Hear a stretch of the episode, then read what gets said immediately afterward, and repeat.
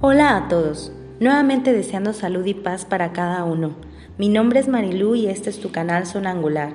Estamos aquí a cuenta de la cuarentena, desempolvando ideas, emprendiendo deseos, explorando nuevas posibilidades, y es lo positivo que surge a través de esta forma desconocida, realidad que vivimos ahora. Quiero leerte un fragmento de El mundo es plano por Martín Caparrós. Uno de los rasgos más curiosos de estos días es que hemos suspendido el futuro, puro presente extraño.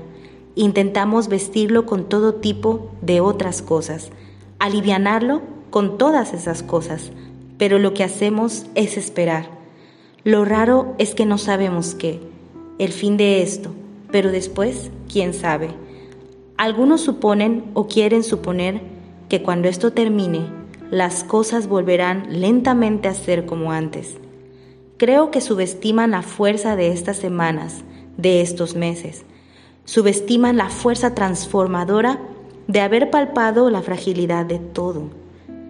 No sé qué producirá, pero vale la pena pensarlo.